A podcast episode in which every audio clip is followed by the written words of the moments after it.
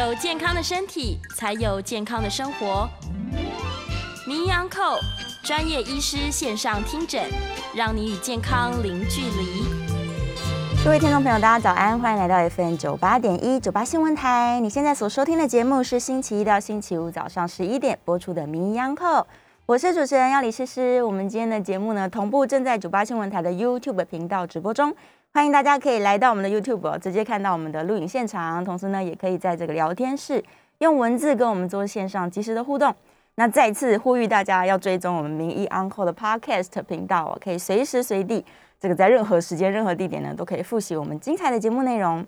好，今天呢，我们要来聊一个可能在台湾比较少人了解的一个皮肤的问题哦。这个可能有一些人还会认识这个已故的 Michael Jackson，这个流行天王。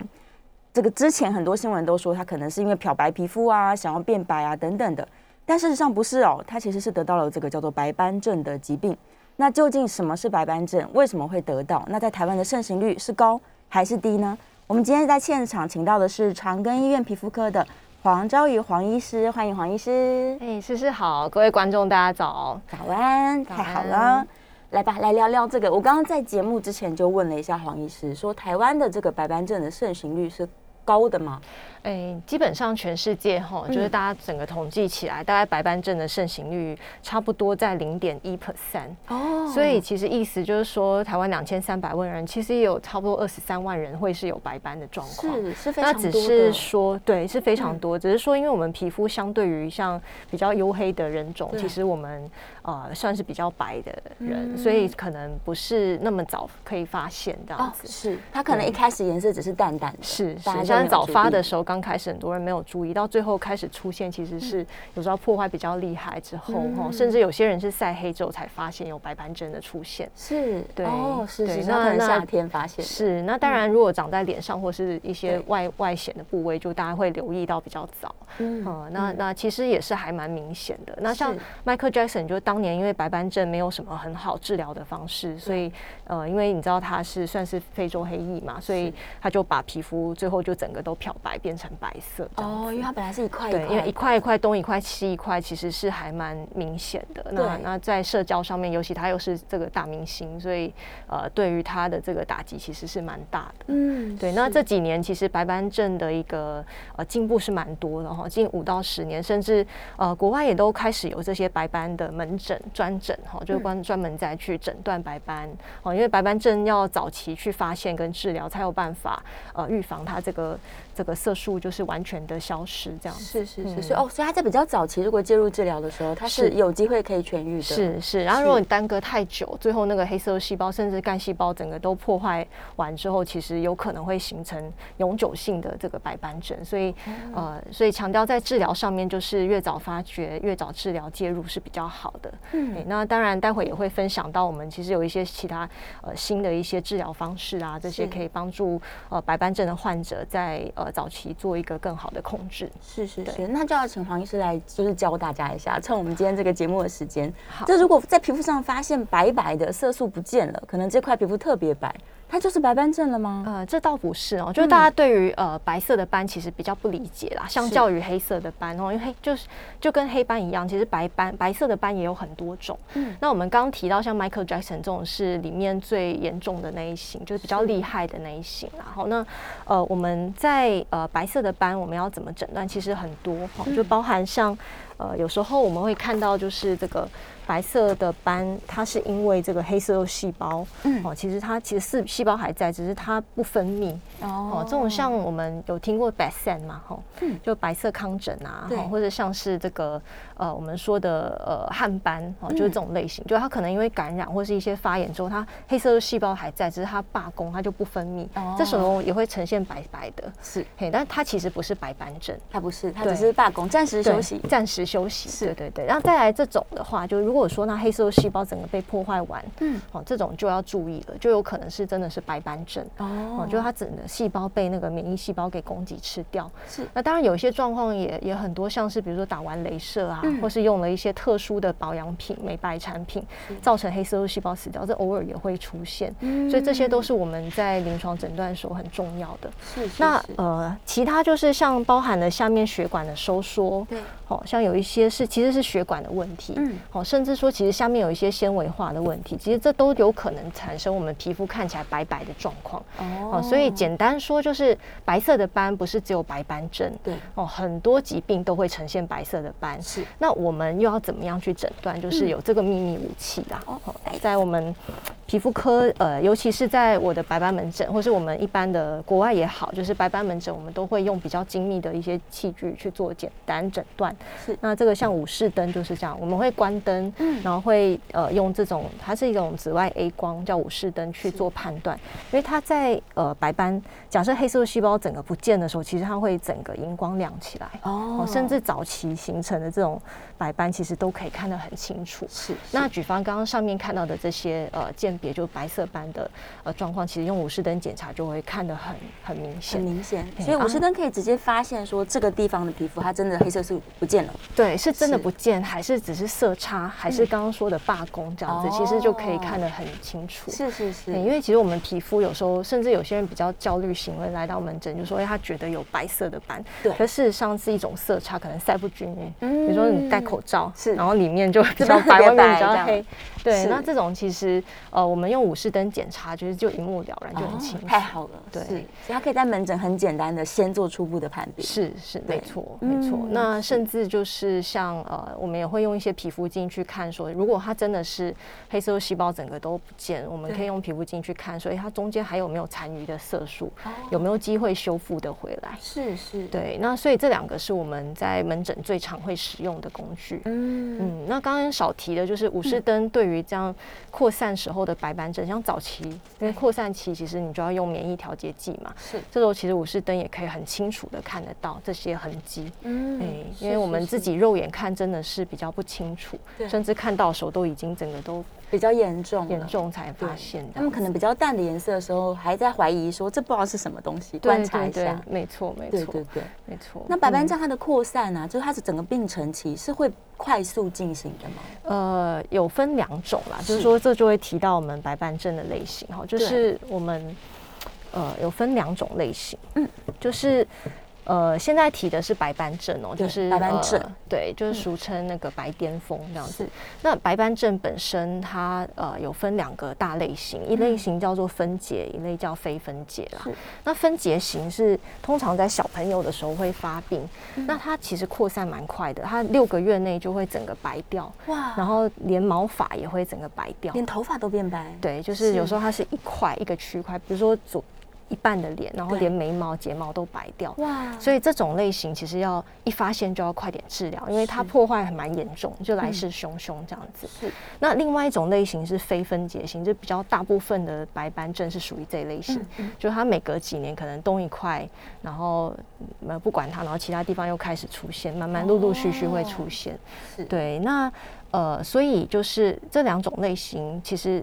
一样都是早期发现，还是要把它稳定住了。是，因为非分分解型虽然它很快，但是它比较是会呃，就局限在一个地方，它比较不会再扩出去。嗯，但是就是那块地方就会破坏很严重，用药物啊或是照光都回不来，需要做到手术才有办法把色素救回来。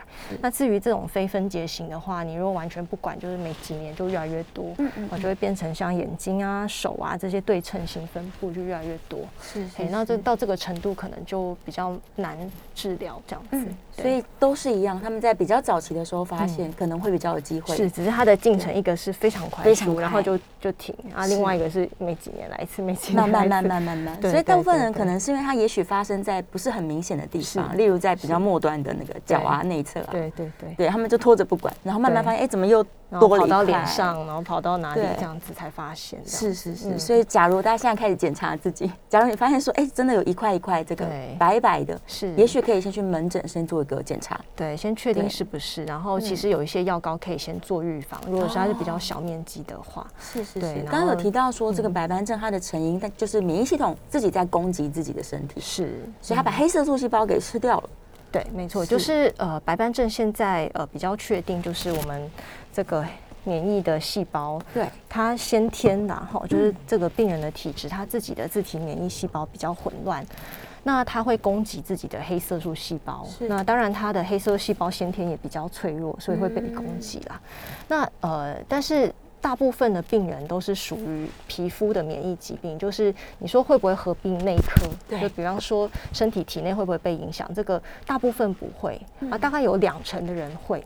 所以在第一次哦门诊，如果你确诊是白斑症的时候，其实会先帮你抽血，对。就确定说，呃，最常合并就是像红斑性狼疮是。跟甲状腺异常这些，嗯所以我们都会先抽血，嗯。好、就是看看说，哎、有没有合并这样子类型的疾病。是那还有就是小朋友的话，像第一型的糖尿病，这些也都会帮他验呐、嗯好、就是说，呃，确定说他这个呃免疫细胞是只有影响皮肤，对还是连内科都有影响？其他部分都攻击对，，因为假设内科有被影响，我们有时候合并内科医师一起治疗。嗯那如果只有皮肤影响，大部分那个使用的药物上是不需要这么高的。是是是，所以会有甲状腺的状况，这个真的嗯要抽血了。那有些人是哦，鬼剃头，它也算是呃，对，鬼剃头是是白斑症的兄弟病，就是、哦会同时发生。对它的病理是机转也很像。你会发现有些人鬼剃头，它毛长出来也是白白的，因对为它其实是有点类似的病。哦，嗯是是是，所以很多白斑症病人都会合并这些疾病。对那我们会看，假设它是急性期，其实我们都会用药，嗯那这些共病也会同时得到一些改善。是是是。嗯那就要请医生可能跟听众朋友介绍一下，就是在门诊的部分，我们要怎么样？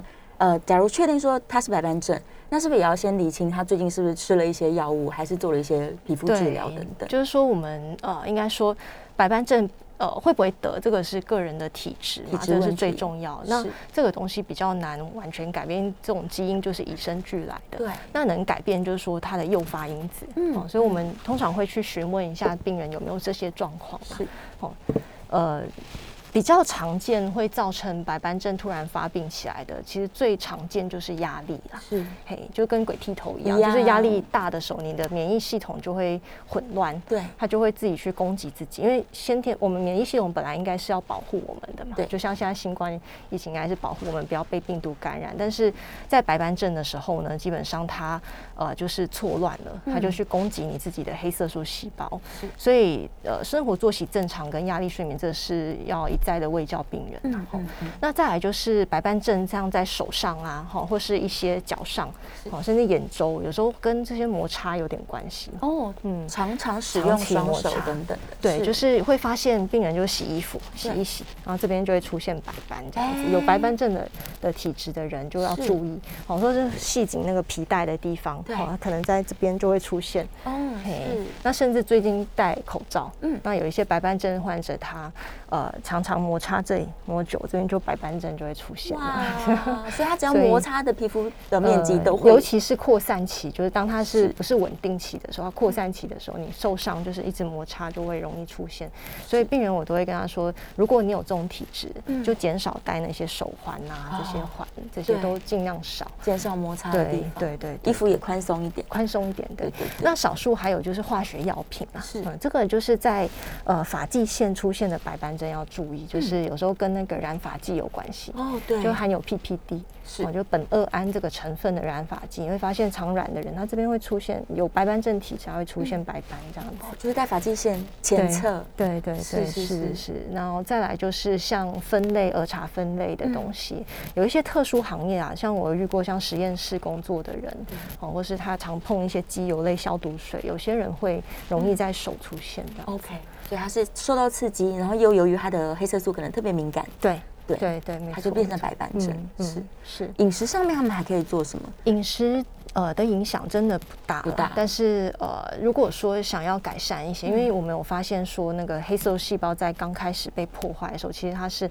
受到很大的这个自由基的呃压力，所以原则上就是可以多摄取一些抗氧化的食物啊，或是一些营养补充品。嗯，哦，当然前提是不要过度摄取啦，因为也是怕说有中毒的事情。对。哦，那再来就是不太建议病人去用一些补药去补自己的免疫系统，因为补了会更错乱。就比如说一些人参啊、当归那种比较强的，有时候你因为你是免疫系统不是低下，它是混乱，所以你如果去补的时候，它比较容易会攻击这样子。嗯嗯嗯。其实很多人都想说免疫系统就是越强越好，他可能就一直在补这样。对，有自体 免疫疾病的人哈，就不要去补它，因为这种免疫系统混乱的时候，越补它就就越攻击这样子。对，它反而这些病程都会更难控制。是，没错没错。那我们可不可以请医生简单介绍一下，就是究竟假如他真的是白斑症，那通常会用什么样的方式来协助患者，呃，有机会让他恢复到比较正常的肤色？是是，哎，我们来看一下我们的字卡哈。嗯。哦，就是我都会把它形容成就是白斑症的话哈，嗯，我们就是。呃，这个是白斑症的一个比较常见的病程啊，就是你如果每次急性期都错过，它其实就会就会破坏比较严重哦。然后它它通常会一段一段、一波一波一波来，然后如果越来越严重，那个色素就不容易修复哈。那所以听到这样子，我们就要了解，其实白斑症有两个两个时期啊。一个时期我们可以把它想象成房子失火的时候，就是就破坏的时候，对，就所谓的扩散期，嗯。就扩散，我们白斑症的治疗一定要达到两块，就一块就是把它控制不要扩散，另一块就是我们要去修复这个色素，好，这样子才算是完整的治疗。所以，呃，好比防止失火的时候，我们其实要把这个失衡的免疫系统的破坏先稳定下，就要扑火。那扑火的方式有什么方法？好，第一个就是当然是药膏啦。好，如果小面积。哦，小面积早期其实可以用药膏去控制。那这个药膏它有分成类固醇跟非类固醇类的哈。那呃，因为需要比较长期的涂抹，所以呃，通常在使用药膏上面，我们会类固醇跟非类固醇的去交替使用哈，去减少那个副作用这样子。那如果比较大面积或是它扩散比较迅速的时候，呃，或是说病人没有办法好好的涂药，其实口服免疫药会加上去。那口服免疫药有分成，也一样。就是有从类固醇开始到非类固醇，其实大概有七八种，嗯，好，甚至到最近比较新的有这种标靶的 Jack 小分子，是，哦，跟我们现在在研发中的生物制剂，这些都是去越来越精准的去控制这个失衡的免疫细胞，哦，就是不要让它去攻击其他，那当然也不要去完全抑制到过度，让你容易感染。哦，那在白斑症的这个口服免疫调节剂通常不需要太高，哦，因为假设你没有合并红斑性狼疮或者是这些内科疾病，基本上不用用太高。通常一种哦，就差不多就可以控制得住。对，那另外有一些人就是身体可能呃，他肝肾功能不好，然后可能吃口服免疫调节剂都没有办法适应。那我们有一个比较特殊，在皮肤科就是我们有一个光照治疗。哦，对。那光照治疗是什么？就是它它是一种特殊波长的光源。好，那我们是可以去呃透过它。去紫外线的光，但是它本身是是纯化过，就是它是用特殊波长，像三一一跟三零八紫外线，是。哦，然后去导致这个皮肤的失控的免疫细细胞去稳定，嗯，同时会刺激色素的修复，是是，对，所以光照治疗在白斑症里面算是非常重要的治疗。嗯，那有人就会问说，哎，那紫外线听起来好像会不会致癌啊？这些那是不会的哈。其实大规模的研究证实，这这是完全没有问题的，因为它不像我们一。一般日光的紫外线，一般日光紫外线是从两百八到四百二，这个波长都有。是，就是那在两百两百多左右的那个波长比较容易会致癌。嗯，那我们这个紫外线照光它是比较特殊，就三一跟三零八，那这长期使用上是安全。就是这两个波长是固定的，对，而且对皮肤没有伤害，没有伤害。对，所以基本上呃，如果说刚刚提到就是在破坏的部分，如果它一直控制不了，无法吃口服药，其实照光治疗是可以的，嗯，也是一个策略。对，但他如果自己跑去外面晒太阳，对于他的白斑症有帮助吗？是比较不建议，因为呃，就是如果说它是扩散期，它照光是没有办法稳定，因为它是长波长的那个区段，然后再来能量也不足。哦，那照光。诶，就是晒太阳这件事情在白斑症要很有技巧，嗯，因为你知道黑色素细胞的功用是什么？就是在保护紫外线，对，所以你没有没有黑色素细胞，你没有紫外线的保护，就容易晒伤。是，所以你如果真的要去晒太阳，不是不行，但是你不能晒正午的阳光，就是中午哦这种强烈的阳光，这很容易晒伤。那晒伤，你知道受伤就会扩散。对对哦，对，所以如果你真的要晒太阳，就是早上跟傍晚是 OK 的。嗯嗯嗯，对。然后，它第二点就是，呃，晒太阳皮肤会黑啦，是晒黑的时候白斑也会变明显。嗯，所以我说，呃，白斑症病人在晒太阳这件事要很有技巧。是，嗯，OK。那如果好，假设像这些病人，我们现在有这么多的治疗手段，但是像这样的治疗，它的介入是在呃。我们刚刚说，他在扩散期的时候介入效果是最好的。对。但如果他来到门诊的时候，那个白斑可能已经完全没有黑色素了。是是。那其实也是有限的，对不对？对，就是这时候，就像我刚刚说，我要先评估说它是真的完全不见，还是就是干细胞还在不在？是。那在治疗上面，这时候我们就会进入所谓就是重建色素细胞。哦，这个重建。对，是。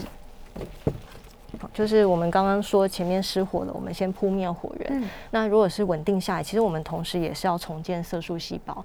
那这个重建的方法一样分三种，最重要的哈，就是一个也是药膏。好，药膏像类固醇这些是没有办法刺激黑色素，但是像非类固醇，像普特皮利妥这些等等哈，维生素 D 药膏，还有一些感光剂都有办法刺激一些呃黑色素。好，那光照治疗，我想在两块都有角色啦。哈，那再来有一个比较特殊的叫手术移植。手术移植，对，就是假设说前面这两个我们已经治疗半年一年，它色素一直都长得不够好。对，那这时候呃又在很明显的部位，像脸部啊这些，我们有时候会取正常。皮肤的色素，哦，然后种过去这样子哦，所以它不是整块皮肤移植，它只是对，就是一些有色素的。对对对，我们会取现在的技术比较发达啦。就过去的话的手术移植，就是用那种像烧烫伤，像那个 Selina 烧烫伤有没有？就割整块皮，然后这边用植皮，那那个就会整个就是有留疤的问题。是。那现在的技术就是因为黑色素细胞其实超浅层，对，还在上面。对，所以我们移植的时候，我们会有技巧的去取啊，就是我们会取很表浅，就刚刚好在表皮真皮交接，这就是黑色素细胞在的位置。对。对，那白斑部位怎么样？我们就会用镭射去磨它，嗯，就是把它磨很精准的，浅浅有问题那些磨掉，然后这一层就会贴过去。哦，那基本上五到七天，那色素就会着床，是，然后就就就可以长起来这样。哇，所以被取掉皮肤的地方，其实它修复也是有，就是蛮蛮好的。对，因为你可以想象它这个是很浅层啊，就是水泡移，我们叫水泡移植，就是会发现它那种浅层，就像你走路摩擦。破皮一样，其实它不太会留疤，顶多就是色素沉淀。time. 是，哎，是对。那有时候在刚好在毛发部位或是眉毛的，有时候我们也会做一些就是毛毛发的移植，然后是植发的移植，像比如说在这个地方刚好发际线，那我们也可以种，因为黑色素细胞其实毛发根部也很多这样子。是是是。对，那呃，大概四五年前我们有引进这个就机器取的方式，比较轻松。嗯嗯。哎，那还有就是细胞悬浮翼啦，这就是正在发展中。那台湾因为那个法规稍微严格一点，嗯，哦，那我们在发展中，希望未来这个可以导入比较。常规的使用是好，这一段节目我们这个聊了非常多关于白斑症了。我们稍微休息一下，间段广告，下一段回来呢，可以开始这个让医生再更深入介绍一点点。好，我们进段广告。各位听众朋友，早安，欢迎回到 FM 九八点一九八新闻台。你现在所收听的节目是星期一到星期五早上十一点播出的《名医央叩》，我是主持人要李诗诗。好，我们再回到节目当中，今天正在聊这个在台湾大家没有那么理解，但事实上呢，盛行率还算蛮高的一个问题，就是白斑症。我们再次欢迎长庚医院皮肤科的黄昭瑜黄医师，欢迎黄医师。嗯，诗诗好，观众朋友大家好，回来了。好，刚刚我们讲了相当多关于这个白斑症的治疗，我们有没有遗漏到什么治疗上面的一些注注意事项？例如这个患者的配合啊，他应该如何提高警觉，然后及早到门诊来跟医生做这个积极的配合嘛？对，我想呃，很多病人是在刚早期的时候发现，并没有很在意啦。那所以来到呃门诊的时候，有时候就是错过比较急性期的治疗，嘿，所以他那个时候破坏比较严重之后，就比较难，就变成修复的过程要比较长这样子。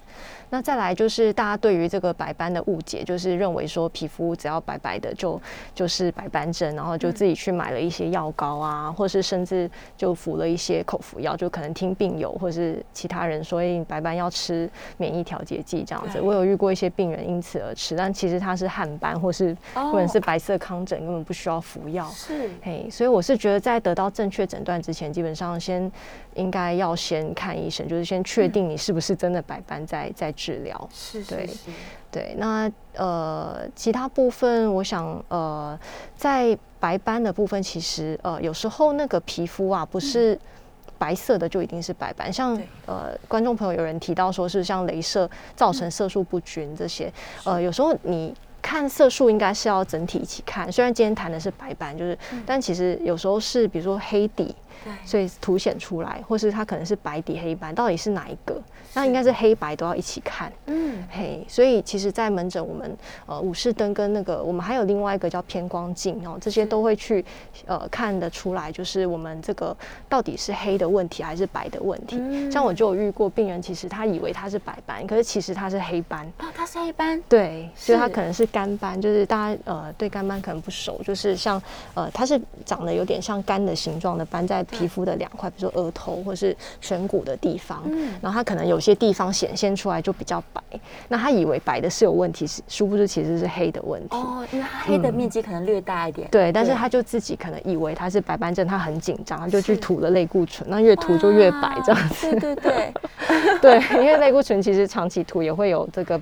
嗯，类固醇皮肤炎啊，就是说，所以不建议病人自己乱涂这样子。嗯，所以还是先不要去药局乱买啦，就去去跟医生确认一下。是是，对，先确认到底什么问题再说。因为白色的皮肤表面太多了，是没错，状况非常非常多。那现在我们在长庚医院是有成立一个特别门诊在处理白斑症的。对，是就是呃，大概在三年前我们就成立一个白斑的特殊门诊。是。那呃，原因是因为其实呃，它的这个诊断跟检查会需要比较多的时间呐。对。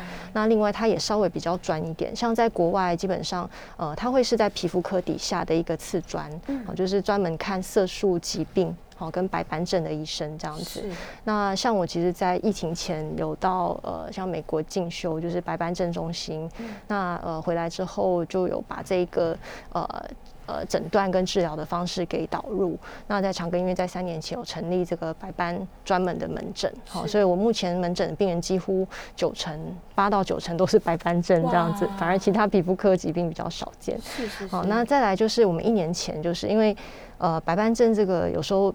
呃，对于病人的冲击，心理上冲击也蛮大的。嗯，那呃，也也不少病人有合并一些内科问题。那我们现在倡导的就是所谓全人照顾。嗯，哦，所以我们一年前就是有成立这个白斑治疗中心。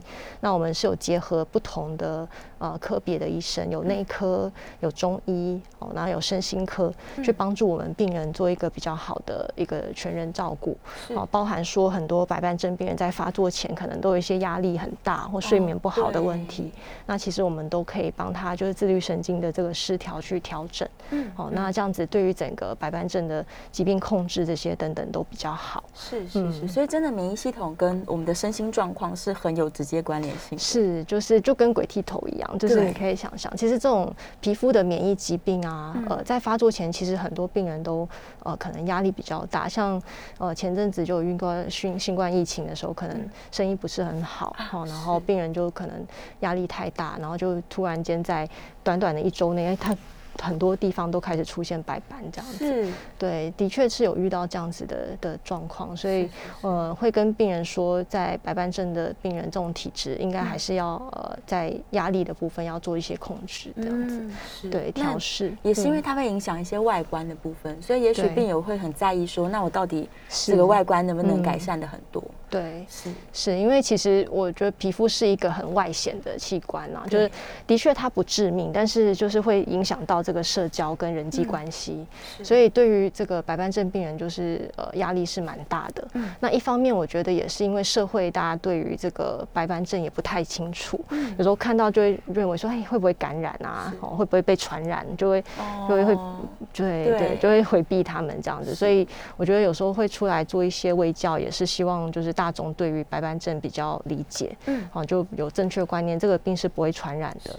那我们可以怎么样去支持他们们，给给他们一些鼓励，这样子。嗯，是是是，对那所以对病友来说，这有可能是一个长期的抗战，对不对？是因为白斑症算是慢性疾病，是，哦，所以就是呃，而且有时候破坏太严重，它就是会伴随你一辈子嘛。嗯所以我觉得呃，一般人可能呃，你大众应该也要对这个白斑症有一些认知啊，就是说不要说呃回避他们，而是去包容他们，去让他们呃融入大家。那嗯呃，至于有时候他们会问说，哎、这个会不会传染？基本上是不会的哈。嗯那会不会遗传？这个遗传性也算是低啦，大概只有两成的人会遗传。哦所以原则上，白斑症跟正常人是可以生活一样的，只是说，嗯呃，在呃治疗上要注意说不要晒伤啊，不要受伤啊，压力调试这些嗯对哦，所以它跟遗传的关联性其实没有那么高。是对，这个在社交上可能也是一个大家的考量。是没错，对对没错对，是，那嗯太好了，真的是一件嗯非常好的事情。是那但我还是想帮病友再多问一个问题：假如说他因为经过了治疗，可能照光治疗啊，甚至是皮肤移植啊，他已经恢复的差不多了，对。但有没有可能因为他的作息不良、压力很大，他又再次进入发作期？是，就像我说，因为他是嗯慢性疾病，所以他这一辈子他就是有时候偶尔就会发作一次。对，所以呃，虽然整个都好回来之后，我还是会教病人如何去做预防啦。是呃，除了心理上的调试这些等等，我们有时候会给一些药膏，哦、哦去做一个可能一周擦两次，就是我们说预防性的擦法，然后可能三到六个月回诊看一下，确定说没有再扩散这样子。是是对是，所以他其实真的要特别特别注意自己的肤况，看看是不是是哎又又发作起来。是是，那如果说追踪了一可能呃一年都看起来都没有什么再复发，这时候我就会教病人可能可以自己如何在家里呃监测这样子。嗯对，是是嗯是是，好，这个非常，我觉得医生讲的非常非常清楚，然后大家可以了解说，事实上白斑症的成因它就是自体免疫的问题。是，对，那不管是病友本人，其实有很好的团队可以辅助他。嗯那我身边的这些亲朋好友啊，大家如果看见白斑症的这个病患的时候，嗯，其实应该是多给予心理上的支持。是是是，是，就不要再再误会太多。是对呀、好，我们线上有一些问题，那我们等一下下一段节目也可以开放 call in 哦，call in 专线是零二八三六九三三九八零二八三六九三三九八，欢迎大家可以 call in 进来，不管是想要问这个跟白斑症相关的问题，或者是一些皮肤专科的问题，我们黄医师都应该都非常乐意跟大家回答。好，我们来看一下线上有没有一些这个听众朋友的问题，可以来简单回答一下。呃，刚好赵敏在问这个镭射造成的肤色不均哦，它不一定会造成白板症，对不对？对，不一。定。对对，像镭射后，其实呃肤色不均，有时候我分成色素沉淀或是色素脱失啊。是，那也要去呃先检查看它到底破坏的程度如何，嗯，啊，是不是可以用药物的方式先调整回来这样子。是是是。那就像我说，有时候它是黑的问题，有时候是白的问题，所以呃还是得评估之后才知道怎么样去做处理。嗯嗯嗯，就是去做鉴别。对，然后有一位应该是呃，他在问说白斑症就是白癜风吗？对的，吧对对对，在在呃台湾的话，我们都叫白斑症啊。那在大陆跟有一些地区，它就叫白癜风。是嘿，但是它跟癫痫这是没有关系，它只是名字上叫 白癜风风。那还有一个病叫做白化症，嗯那白化症跟白斑症、白癜风就完全不一样。哦，白化症就是一个先天疾病啦，就是它是因为呃基因的异常，嗯就是酪氨酸酶的那个缺失，所以它一出生其实它就头发还会白，然后嗯。眼睛就是没有那个黑色素，是。哦，就是它会有点红眼睛，然后就是全身都是像雪白这样子。嗯。那跟白斑症又不一样，白斑症、白癜风它是会一块一块，它是后来才出现的这样子。嗯是是对是，所以如果是嗯。家长啦，小朋友他不是一出生就是白化症，对。他可能是有一段时间突然身体都开始变白，对。那可能就是我们刚刚说的，就是可能是白白斑症。对对要，赶那也有可能是白色糠疹，也有可能是其他的一些疾病。小朋友蛮容易白色糠疹。呃，对，小朋友非常容易，或是汗斑这些，其实是嗯蛮常见的啦。对嗯对对，所以家长对这时候又会更紧张，对，没对错，是，所以就需要专业的医疗团队赶快来是帮忙。是是，然后燕良问一个非常可爱的问题，他说因为这个口罩的关系，而且最近疫情升温了，大家又在戴口罩，嗯，那一直闷住啊，除了刚刚医生说，如果有白斑症体质的人，他可能会引发在这个这个部分的发作，是是不是像这种什么湿疹啊，甚至痘痘啊这个状况？对，是也会。对对，像之前呃，其实口罩痘，像现在越来越热，其实口罩痘就会开始出现，因为毕竟你讲话那些口水啊这些，然后闷热在这个地方，就很容易有口罩痘啦。对，所以呃，做法就是说，建议大家就是勤换口罩，多换。对，大概六个小时其实就可以换一下。哦，对，那如果你真的是有痘痘肌的人，可能在中午的时候可以稍微清洁一下。是。嘿，那当然不要过度啦，凡是过度清洁的时候就会干燥或有其他的问题，这样。是是是，就口罩的材质可能也是可以选择一下，是，也许刚好你对它的那个材质有点对，也可以稍微调整一下。是，嗯所以多换、勤换，然后洗脸再加上护理。是没对，有。些人我很担心他们是过度清洁。对，现在是是担心过度清洁，因为很多人都只要摸到油油的，就觉得一定要马上清洁这样子。是啊，所以过度清洁其实也会造成皮肤它的这个对，因为我们的皮肤保护膜其实是皮脂啊，那这个皮脂就是它是有油脂保护的，所以过度清洁的时候，你这一层膜消失，其实就很容易一些过敏源啊，或或者是一些东西就会长驱植入，就会刺激你的皮肤，哦所以有时候就很容易。有一些干燥性皮肤炎或接触性皮肤炎这些都会出现。是是是，对所以他们可能嗯看起来都好像湿疹一样，就是红红的。是是是，对对对，嗯所以真的口罩大家还是小心一点。谢谢燕良提醒大家。对，也刚好这个黄医师来节目上，对，问问这个口罩问题。最近尤其是因为确诊率是越来越高了，对，大家可能又开始担心了。嗯是是是，好，再来我看看。OK，线上的问题大概我们都简单的回答完毕了，我们稍微又要进到广告时间哦。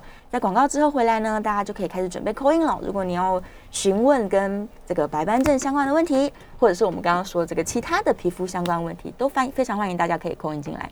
电话是零二八三六九三三九八零二八三六九三三九八。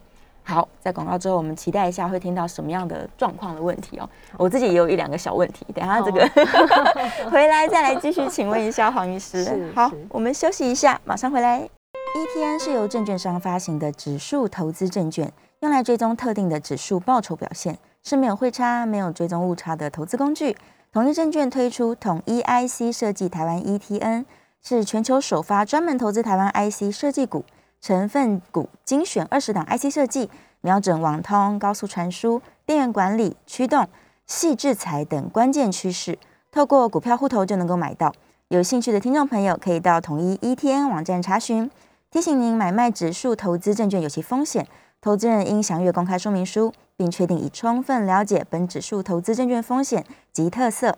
统一证券经目的事业主管机关核准之许可证号为一一零年。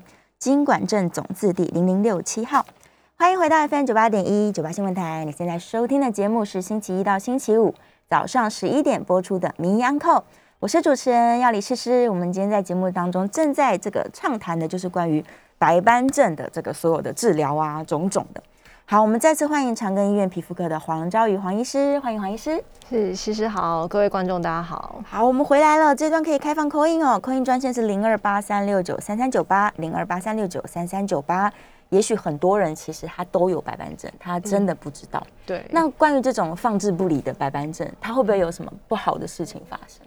呃，基本上白斑症它影响最主要还是皮肤啦。嗯嗯嗯，那所以如果说你错过那个每次的治疗黄金时期，其实它就是会变成永久性的一个我们说的色素的疤痕啊，就变成它就永久性的在那个地方。是那至于呃，除非你有合并一些共病，不然嗯事实上的确它影管影响的是外观只为主。是外观对。哦，还有它特别容易晒伤，对不对？对，它会容易晒伤，没有错就是因为它没有黑色素的保护。如果很大的时候，其实你就晒太阳的时候就会很困扰，嗯，特别容易受容易会晒。伤受伤。是是是，嗯，好，我们在电话线上有听众朋友公音进来了，来，请黄医师戴个耳机。哦，好，来好，线上的是戴小姐，戴小姐请说。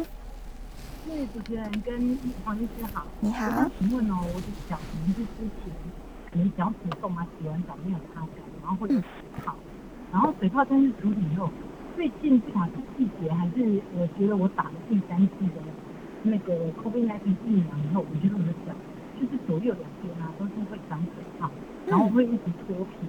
然后其实我去看过我们社区医院的医生，他是说有点像汗疱疹。然后因为有跟我说又有点是脚太干，然后还是长湿疹，后来就给我两罐药膏，然后也一个礼拜的药，但是我觉得现在都还是持续这样子，都没有什么用。那我想请问一下黄医师，这个应该要怎么处理会比较好？谢谢。嗯，好，谢谢戴小姐的问题哦。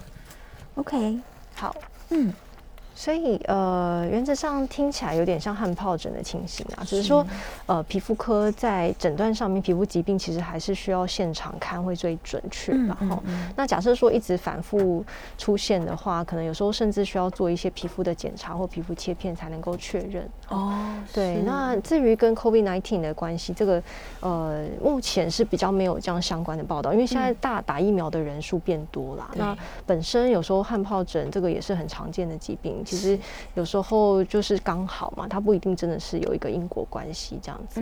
那如果说你对于在一般的皮肤科门诊治疗一直都呃就是效果不彰，或是一直反复，其实是可以到比较大的医院哈去做一些比较详细的检查诊断，那来做一个确诊的动作，这样比较好对症下药。是是是，刚好他提到这个疫苗的问题。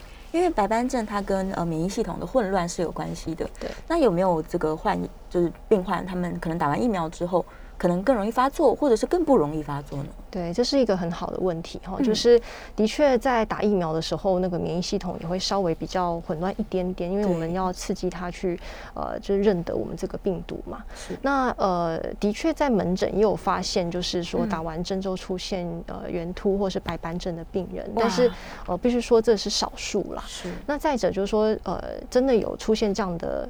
呃，就是伴随着这样子的状况出现，那病人就会问我说：“那怎么办？是不是要继续打？”那我们就是会去跟病人呃讨论说，基本上因为 COVID 这个还是比较严重，就是新冠肺炎得的时候那个还是比较严重。那白斑呃，它主要是外观，那圆秃也是外观的问题，所以我们其实是可以考虑呃换一下其他类型的的疫苗的 COVID 疫苗，但是其实还是建议病人完成就是三剂，因为对于这个预防还是很重要。那我们白斑真的发作了，再再救就好了。嗯，对，是是是。是，就是像刚刚这个在节目当中黄医师有说过，白斑症它其实是体质，是，所以它并不是说我本来没有这个体质，我打了疫苗之后突然变成有白斑症。是是是，对对对，所以大家也不用就是太。太过度担心、太紧张，因为其实呃，应该要正确的观念就是说，现在因为这个呃 pandemic 这个严重性，新冠肺炎基本上就是会伴随着我们很久了，所以原则上还是如果有疫苗可以打，还是建议大家去打，这样子不要因为说害怕这些副作用，那真的发生了，我们其实再再处理就好，再来处理。对，我们有非常多的手段来可以处理皮肤相关的问题。没错，对对。那白斑症的患者，他们是可以去用那些所谓的美白产品的吗？对，这也是很好的问题哦，就是。呃，要看是什么成分。是。那比方说维生素 C 好了，维生素 C 被大家过去误解，以为说白斑症患者不能用。哦。但其实你要去了解这个成分，像维生素 C 为什么会造成美白？其实它是因为透过抗氧化，对，哦，抗抗发炎。嗯。所以它并不是去真的是破坏黑色素细胞。哦。对，所以基本上维生素 C 在白斑症患者是可以使用，是可以用的。对，但是有一些像杜鹃花醇，嗯，或是有一些呃对苯二胺这些。可能会杀黑色素细胞的成分，这种在白斑症患者就尽量不要使用。哦，对，所以我有时候病人不懂得判断，我就会请他带来，那我就会直接帮他看一下成分，对，是不是 OK？因为其实现在他们在市面上买到的保养品，可能都混合了很多成分，是他不一定知道对到底含有。对，而有一些是会毒杀黑色素细胞，啊有些只是抑制，或是它可能是抗氧化、抗发炎，所以真的是要看是什么成分。对，那还有一个大家也会问的就是能不能做镭射？对，能不能能不能美白？对。呃，简单说就是，如果你白斑症是扩散期，是，好，你最近这半年有扩散期就不建议。哦，嘿，正在刺激它，对，不管是镭射或是刺青这些，嗯，好，因为它它都有可能会诱发你这个状况出现，因为你受伤嘛，你有皮肤的这个发炎跟受伤，就有可能让它扩散。嗯，那如果是进入稳定期的时候，其实就可以斟酌的用一些去，比如说刚好其实白斑症人也会有一些黑斑啊，对啊，对，其实是可以处理的。OK，所以要看自己这个现在的状况的病况发展的那个，对，是属于稳定期还是扩散期？是是是，他可能也会想说，那我让其他的皮肤白一点，这样看起来我的斑可能不明显。对，是可以，就是所以你在出去晒太阳的时候，嗯你就是正常的皮肤，就是尽量不要晒黑，哦那它那个色差就不会这么明显。是是是，对嗯，所以我想这个美白问题，可能对于白斑症患者来说，是他们常常会思考的。对，是，对啊，那像果酸焕肤也是一样，在呃发作期是尽量不要做是，就发作期的时候，嗯呃，我们其实就尽量避开那些有可能会造成皮肤受伤的行为，任何刺激，任何刺激，像磨砂啊，或者是去角去角质这些都不行。是嘿，对，那那怎么？呃那再一个问题就是，嗯大家不太清楚怎么确定自己现在是扩散期还是稳定啊期。对对对，就是就回到我刚刚说的，我们的秘密武器就是那个武士灯啊。嗯就我们其实有看白斑症或看色素疾病的医生，我们就会用武士灯去看，它其实有很特殊的呃几个 sign，就我们说它像天女散花状、斑驳状跟呃比较不规则的边缘，这些其实都是很确定是扩散期，它不是用抽血知道的。是，嗯，当所然照一下，照一下，就是要仔细的检查，就关灯检查这样子。那当然，我们最近有发表一些论文期刊，就是我们在发展新的抽血，就是像能不能用抽血的方式就直接知道白斑症。那我们的确有发现几个因次物是可以用来诊断，那未来看能不能推广到临床啦嗯，所以它是有一些指标的抽血的是检验是数据，是有，那目前还是在实验室的阶段，那最近有嗯。做一些发表，那未来是希望可以导入临床这样子。哦，对。是是是，嗯。所以其实患对患者来说一定是更好了，，对，可能用抽血就可以预测说你未来有没有可能再继续扩散，或者现在嗯。是属于稳定或扩散期。是是是是，对嗯。好，这么多人这个有这样的状况，但事实上，我想可能理解的人，听众朋友没有那么多，是所以，所以今天这个黄医师来节目，我觉得是非常非常重要的一件事情。是，好，我们最后没有剩下多少时间，我来赶快看一下线上还有没有没有回答到的问题。呃，青春痘清洁问题，OK，那顺便问到千春豆，可能因为刚刚我们讲到那个 口罩口罩对，他说先嗯洗脸再洗身体，这样是正确的吗？哎，这个顺序有有差异吗？顺序是没有什么差别啦。对对，嗯，嗯，所以都可以啦，都可以，都可，以，依照个人习惯就可以。是谢谢丽嗯娟。好，最后只剩下一分钟的时间，这个黄医师有没有什么在最后想要跟听众朋友大家呼吁的？就关于白斑症，或者是关于大家的这个心态上面的建立。对，嗯。我觉得白斑症的患者蛮辛苦的啦，因为门诊呃跟着我一起，其实都很多年了，对哈就是因为它算是慢性疾病，然后有时候又那所以呃就是跟白斑症患者就是做一个勉励啦，就是是。说呃的确我们呃白斑症不好治疗，但不是说没有方法医疗，目前嗯。还有更多新的治疗会导入，那我们也团队也在很努力的，就是。在呃看有没有一些新的突破啦，就包含像诊断上面，我们最近都有发发表一些呃新的诊断方式。那治疗的部分，未来会有越来越多一些国际药厂会加入白斑症。是好、那我相信这个白斑症总有一天我们可以 KO 这个疾病。嗯，一定的，对，一定可以让他们可以尽量恢复到漂漂亮亮。是，对，没错，对，希望大家这个要怀抱的希望。，对健康，然后又亮丽这样子。是啊，是啊，整个医疗团队都在投入这件事情。是，好，非常谢谢黄医师，也希望大家呢，透过我们今天的节目，真的再更深入了解一点白斑症。那不管是病友还是身边的朋友们，大家就是多多加油，多多支持他。谢谢黄医师，拜好拜，谢谢。